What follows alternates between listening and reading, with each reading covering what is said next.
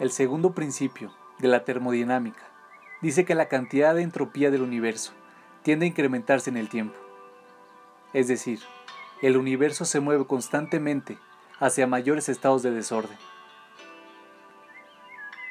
En términos simples, esta ley de la entropía establece que si dejamos un objeto de lado y no intervenimos, este objeto se desintegrará y finalmente desaparecerá.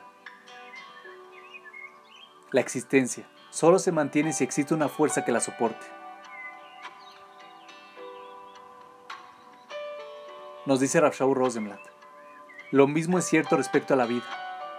El estado normativo de los seres vivos es la muerte.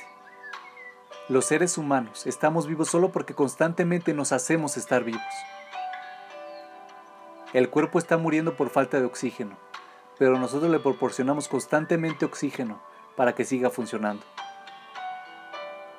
El cuerpo se está desintegrando, pero nosotros reemplazamos las células muertas cada vez que comemos. El cuerpo es jalado hacia la tierra por la fuerza de la gravedad, pero nosotros lo forzamos a pararse y a sentarse derecho.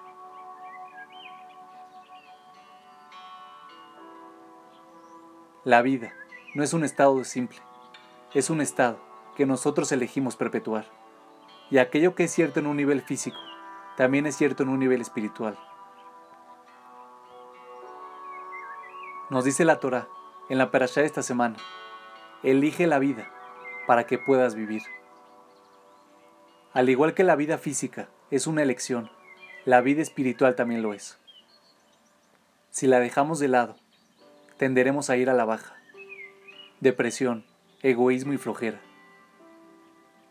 Si no eliges activamente estar vivo, despierto, energizado y comprometido con la vida, entonces caminarás como un zombi por este mundo. El problema es que por naturaleza, los seres humanos no estamos interesados en estar despiertos y vivos espiritualmente. Debemos esforzarnos para hacerlo.